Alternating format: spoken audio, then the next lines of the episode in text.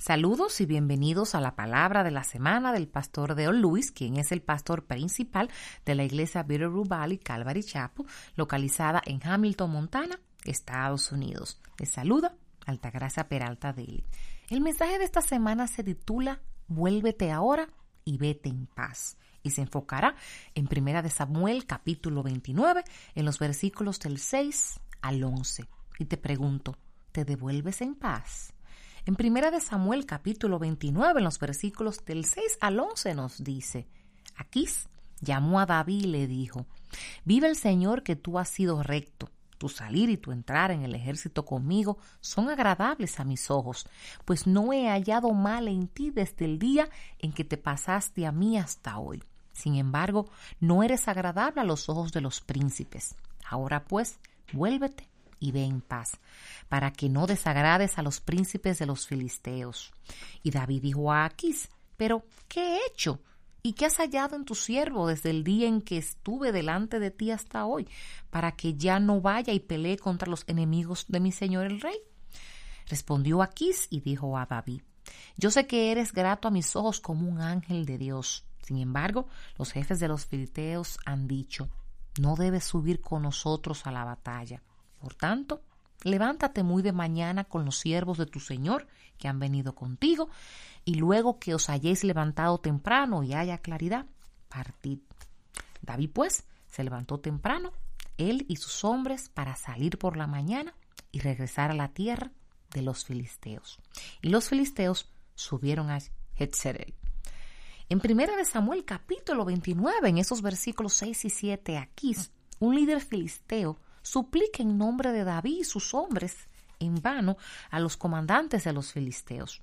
La razón por la que esta historia está incluida en la Biblia es para que podamos ver a través de David la falacia que él creía que no podía ser feliz en la tierra de Israel, como dice Primera de Samuel capítulo 27 versículo 1. Ahora descubre que sus amigos filisteos tampoco lo aceptarán. David descubrió que no tenía hogar porque estaba tratando de vivir en ambos mundos, por lo que no tenía hogar en ninguno. A David no le gustó ser rechazado por los gobernantes filisteos. A muchas personas no les gusta el rechazo, pero Dios usaría el rechazo de los impíos en la vida de David.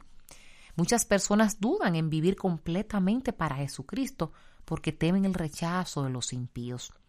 ¿Cuánto mejor es estar a favor de Jesús y confiar en que si los impíos nos rechazan, Dios lo usará para bien?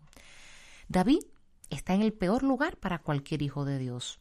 Tiene demasiado del mundo en él para estar en paz en el Señor y tiene demasiado del Señor en él para estar en paz en el mundo. Sorprendentemente, en los versículos 8 y 10, David parece genuinamente decepcionado de que no podrá luchar por los filisteos contra Israel cuando pregunta, ¿pero qué he hecho? En protesta. Oh, pero debería haber llorado el Señor en referencia a sus 16 meses lejos del Señor y haber dicho, ¿qué he hecho? Muchas veces cuando una persona se aparta del camino de Dios, nunca tuvo la intención de llegar tan lejos como lo hace. En el versículo 3 leemos que David estuvo fuera de la voluntad de Dios durante 16 meses, pero no fuera de la obra de Dios.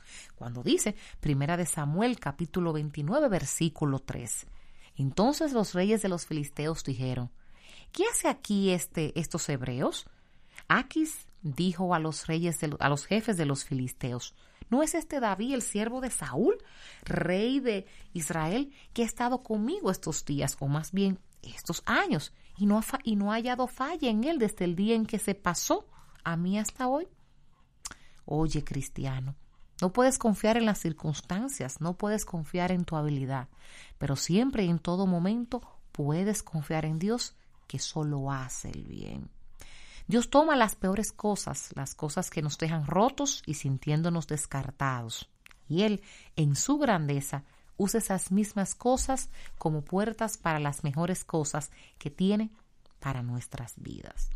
Cuando pienso en estas cosas me asombra la capacidad de Dios para tomar y hacer belleza de mis cenizas. Dios no nos está mirando para hacer un registro de quién ha sido malo o bueno y recompensarnos en base a nuestro rendimiento.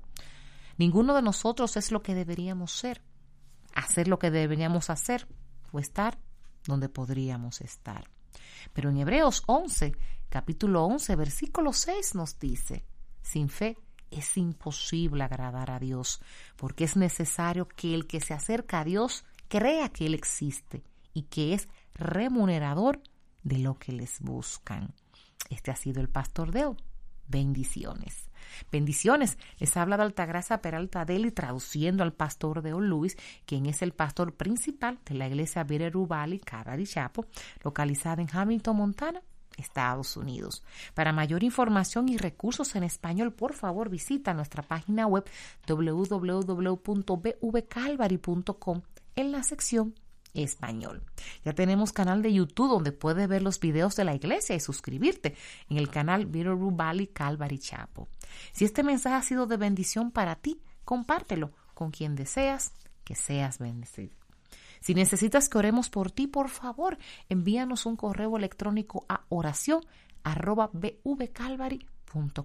También te pedimos que ores por nosotros en la misión latinoamericana 2021 desde el 9 de febrero hasta el 15 de marzo.